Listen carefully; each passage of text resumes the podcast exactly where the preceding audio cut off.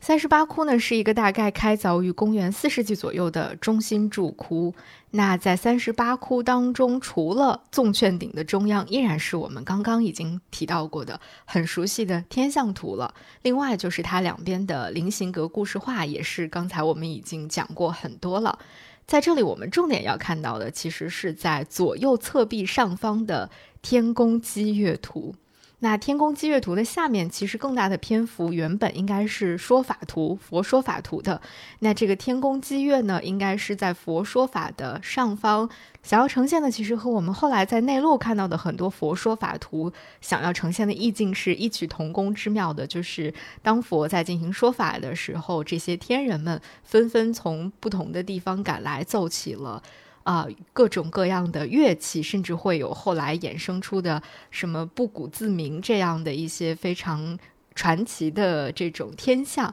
啊，所要展现的是这样的一个非常美好的场景。那在三十八窟的里面呢，我们看到的这个天宫积月的壁画呢，呃，所表现的就更为实体一些，而且它的整个的天宫积月图的整个比例和它的这个天宫积月的人物的描绘，也要比后面我们看到的那些。呃，飞天的造型也好，或者是其他的天宫积月的造型也好，在内陆地区看到的，要嗯，整个的面积要大很多，人物的形象也要更大很多。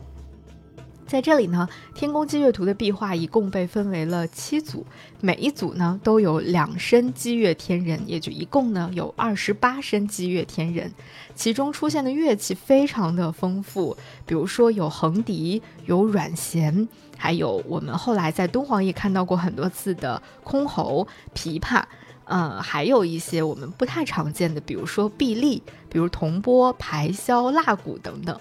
那这些积月天人呢？他们一般都正好是一男一女这样的搭配。如何来区分男女呢？那男性呢，一般会头戴宝冠，而女性呢，是头戴一个珠帽，或者是梳起一个非常高的发髻，上面呢会扎上一些很美丽的花朵。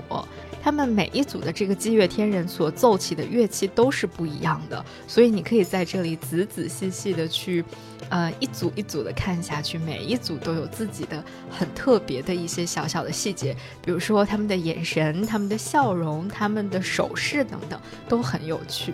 也正是因为这个有趣的天宫积月图，才让这个窟被很多人称为音乐窟。那除了这些音乐的奏乐部分的积月天人之外呢，我们能够看到在主室前壁的半圆形的顶部，还会有一个。呃，相对来说比较完整的弥勒菩萨兜率天宫说法图了。相较于我们刚才看到的二十七窟而言，这个已经相对来说完整很多了。我们能够看到，在中间交角而坐的就是弥勒菩萨，它的两侧呢各有六身文法天人。那其中呢有两块比较明显的残缺的部分，就是在一九零六年的时候由德国探险队带走的。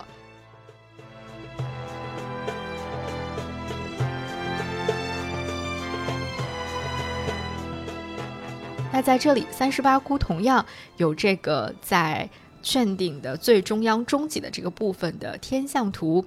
那在三十八窟当中，自然也有很多菱形格的故事画了啊，其中有一些。嗯，是我们比较熟悉的了，或者在前面的时候已经跟大家分享过的。在这个里面，甚至有一个舍身饲虎的故事，你可以仔细的去找一找。但这里呢，我们就不再详细的展开舍身饲虎的故事了，因为大家都很熟悉了嘛。我们在这里可以讲两个，嗯，在之前没有讲过的，而且之前也没有特别提出过的两个故事吧。我们先来讲一讲一个叫做燃臂引路的故事。怎么来找到这个燃臂引路的这个菱形故事呢？就是你会看到有一个人，他高举着双臂，而他的双手的部分呢是两团火焰。这个故事就是萨博燃臂引路的故事了。这个故事其实主要是讲，曾经有五百个商客行路在山谷当中，到了晚上的时候，因为实在是路太黑了，所以他们就迷失了自己的方向，不知道要往哪儿走了。那在这条路上呢，